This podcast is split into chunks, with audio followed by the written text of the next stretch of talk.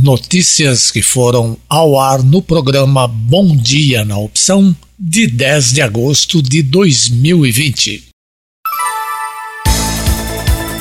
Boletim divulgado ontem pela Secretaria de Saúde de Rio Claro confirmou a morte por Covid-19 de um homem que estava hospitalizado.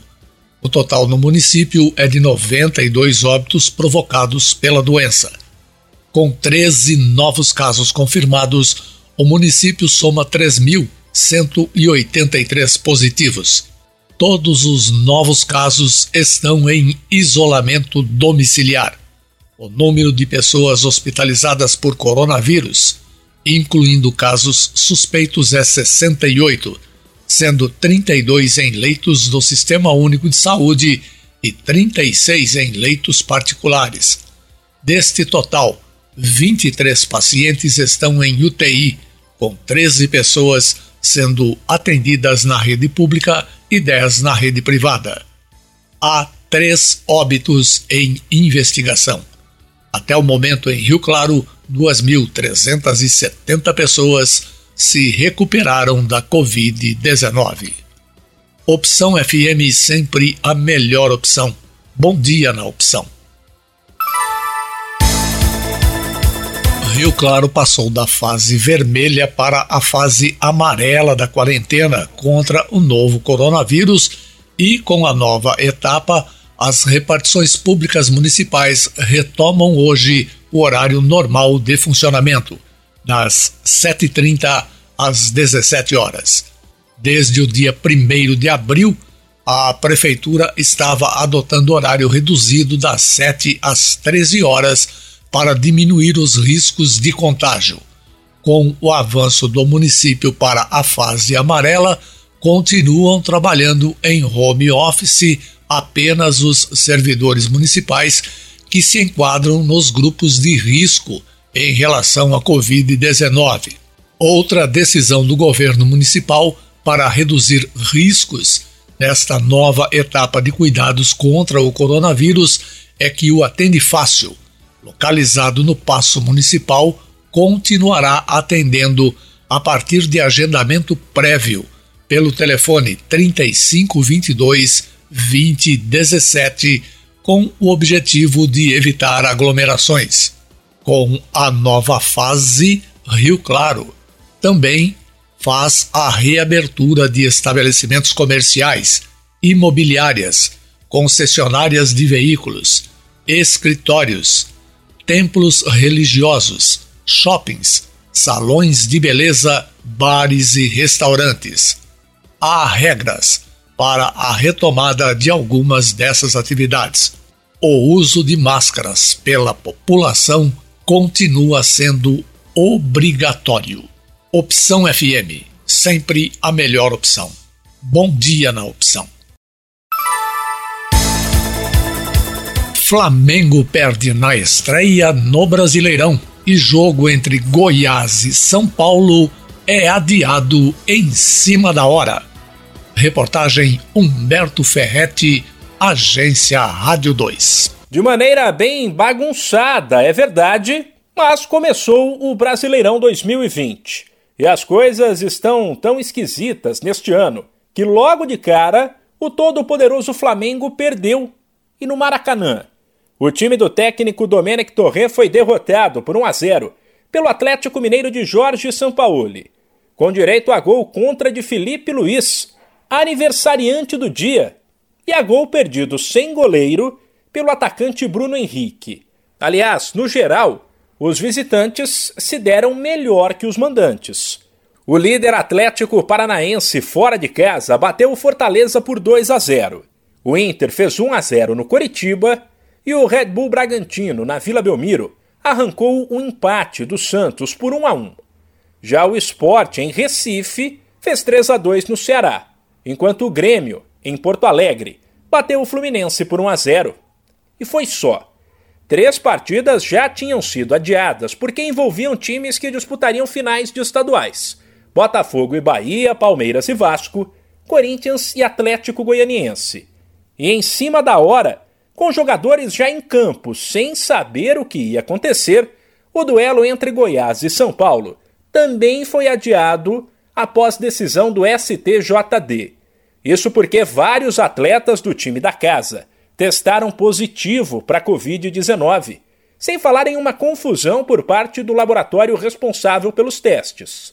O presidente do Goiás, Marcelo Almeida, explica. Nós fomos convocados para fazer então o primeiro teste com o, esse novo laboratório.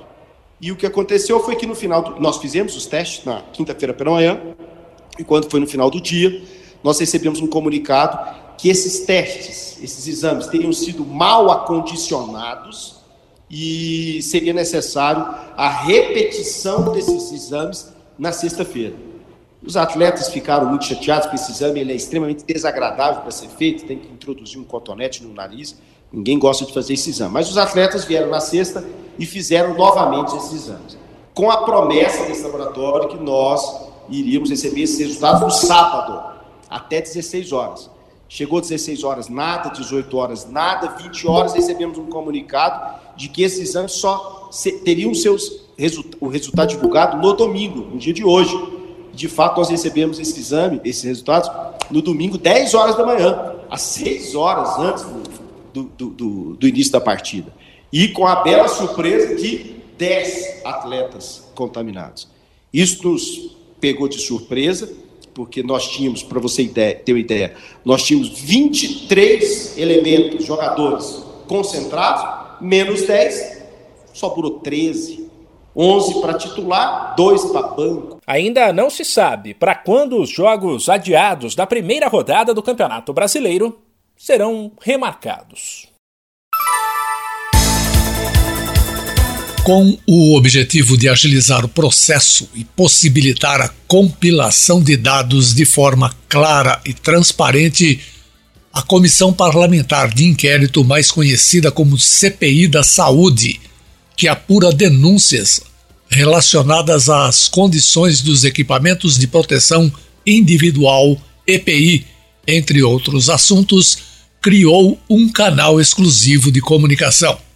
A partir de agora, as informações relacionadas à área da saúde que possam contribuir com as investigações em andamento podem ser repassadas à comissão através do e-mail cpi@rioclaro.sp.leg.br. De acordo com o presidente da CPI, Anderson Cristofoletti, o canal exclusivo foi criado para que todas as informações referentes à apuração das denúncias possam estar concentradas no mesmo local.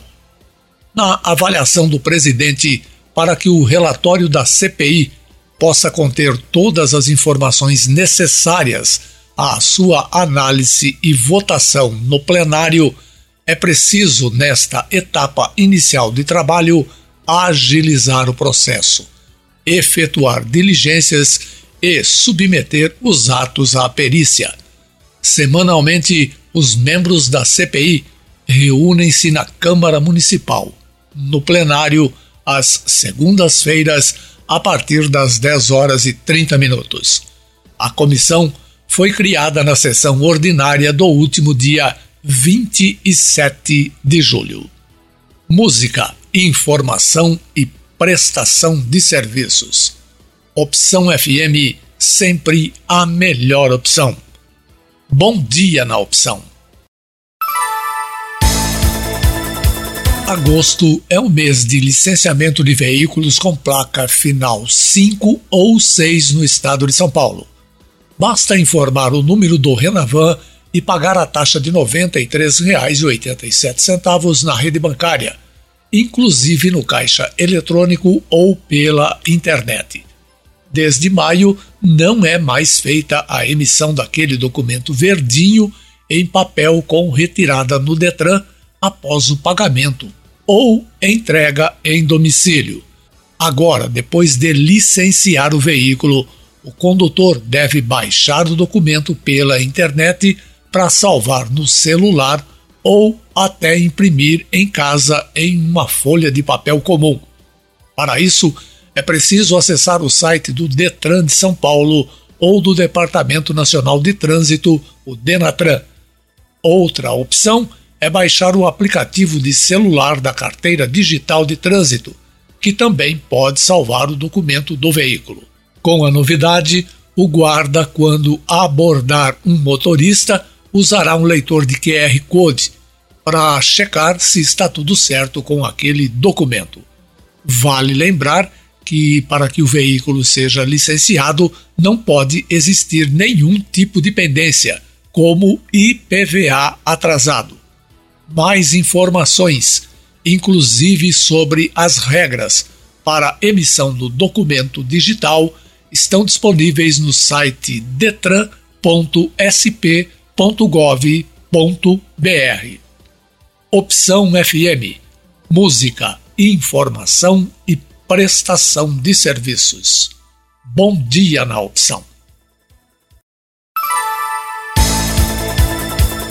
Há pouco mais de 20 dias para o fim da campanha de vacinação contra a gripe, Rio Claro tem cobertura vacinal de 84,42%.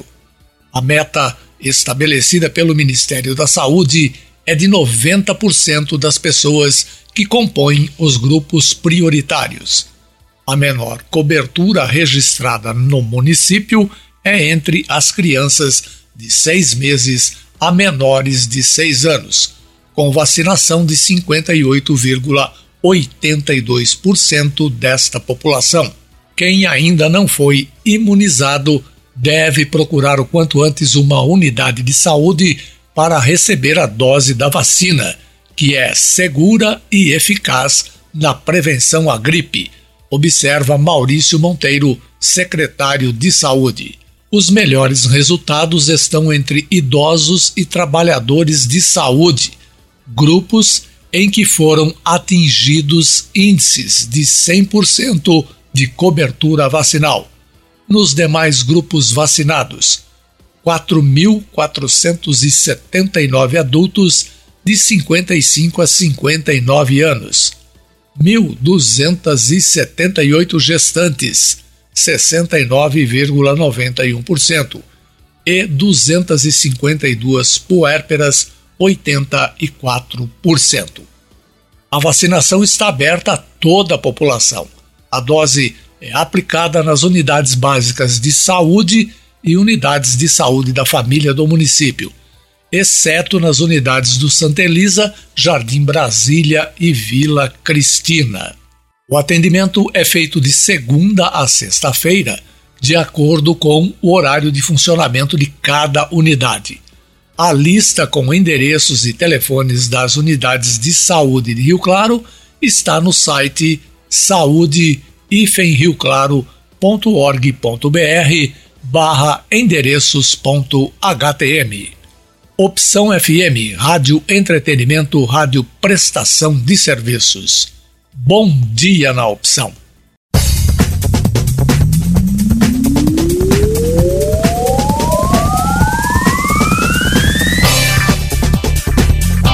Eu vou encerrando minha participação na manhã desta segunda-feira na programação da Opção FM. E vamos encerrando aí com as manchetes dos três principais jornais do Brasil. Jornal O Globo. Governo e cientistas divergem sobre critérios para vacinação. Com a busca por um imunizante contra o coronavírus em sua fase final, os países discutem como distribuir uma vacina que se mostre eficaz. No Brasil, o Ministério da Saúde afirmou que pretende adotar a mesma estratégia da vacinação contra a influenza, cujo grupo de risco é similar, mas não idêntico ao da Covid-19, o que levou a críticas de especialistas. Eles defendem também que áreas em que a epidemia esteja fora de controle sejam priorizadas um projeto de lei em tramitação na Câmara quer definir a ordem de prioridade e inclui, além de idosos e pessoas com comorbidades, categorias como professores. Jornal O Estado de São Paulo.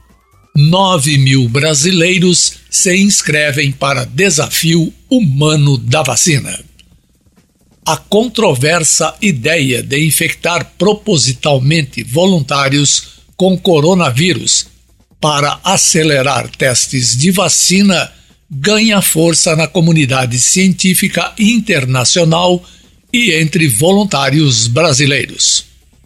No mês passado, a organização americana I Day Sooner, criada em abril para advogar por esse tipo de estudo, chamado de desafio humano, recebeu o apoio de mais de 150 cientistas, incluindo 15 ganhadores do Prêmio Nobel. Jornal Folha de São Paulo. Reforma reduzirá 70 bilhões de reais em benefícios tributários.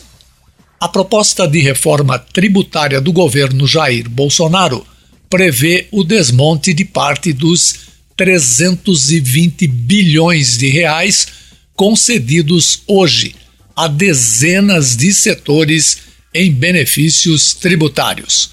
O mecanismo é considerado um vetor de distorções econômicas além de concentrador de renda. Em sua primeira fase, a reforma eliminaria quase 70 bilhões de reais do sistema, ou cerca de 1% do PIB, Produto Interno Bruto. Isso ocorreria pela substituição dos tributos PIS e COFINS pela nova CBS, Contribuição sobre Operações com Bens e Serviços com alíquota de 12%. Mesmo assim, o total de concessões permanecerá muito acima do montante de antes das gestões do PT Lula e Dilma, que subiram os incentivos do equivalente a 2% do PIB para 4,5%. Obrigado pela sua companhia, pela sua audiência. Eu volto amanhã a partir das 8 horas e 30 minutos. Um bom dia para você na opção